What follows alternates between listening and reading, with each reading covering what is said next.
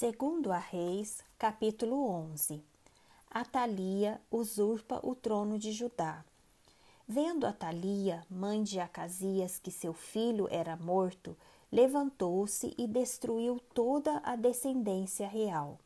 Mas Jeoseba, filha do rei Jorão e irmã de Acasias, tomou a Joás, filho de Acasias, e o furtou dentre os filhos do rei aos quais matavam, e pôs a ele e a sua ama numa câmara interior, e assim o esconderam de Atalia, e não foi morto. Jeuseba o teve escondido na casa do Senhor seis anos. Neste tempo, Atalia reinava sobre a terra.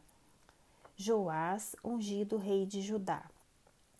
No sétimo ano, mandou Joiada chamar os capitães dos cários e da guarda e os fez entrar à sua presença na casa do Senhor.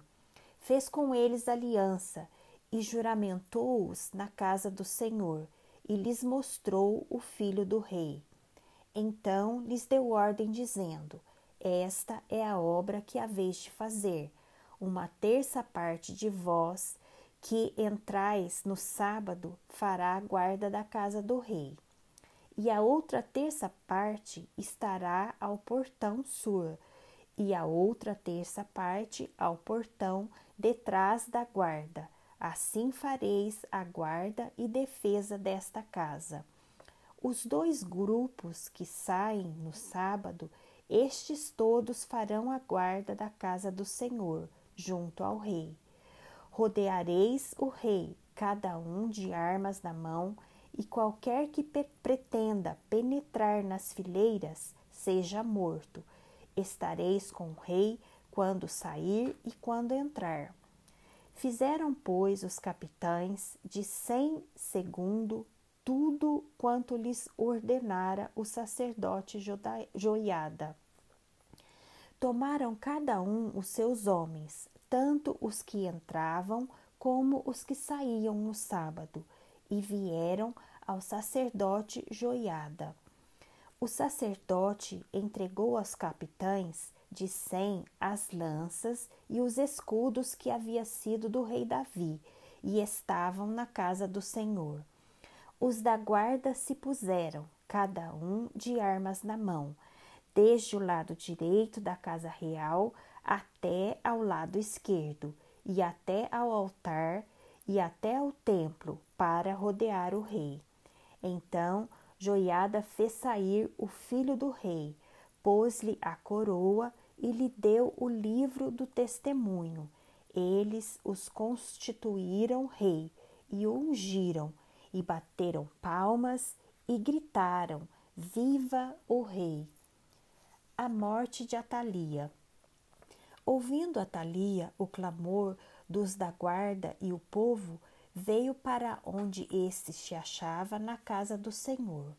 Olhou e eis que o rei estava junto à coluna, segundo o costume, e os capitães e os tocadores de trombetas junto ao rei, e todo o povo da terra se alegrava, e se tocavam trombetas.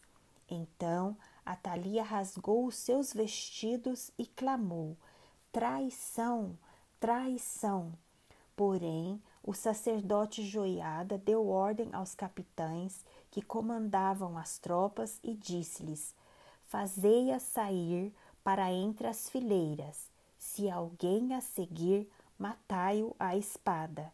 Porque o sacerdote tinha dito: Não a matem na casa do Senhor lançaram mão dela e ela, pelo caminho da entrada dos cavalos, foi à casa do rei, onde a mataram. A aliança de Joiada. Joiada fez aliança entre o Senhor e o rei e o povo, para serem estes o povo do Senhor, como também entre o rei e o povo.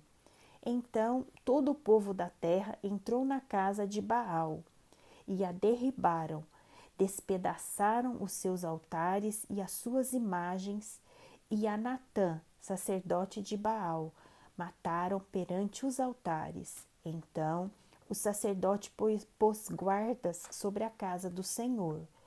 Tomou os capitães dos cários, os da guarda e todo o povo da terra. E todos estes conduziram da casa do Senhor o rei, e pelo caminho da porta dos da guarda vieram à casa real. E Joás sentou-se no trono dos reis. Alegrou-se todo o povo da terra e a cidade ficou tranquila. Depois que mataram Atalia à espada junto à casa do rei, era Joás da idade de sete anos, quando o fizeram rei.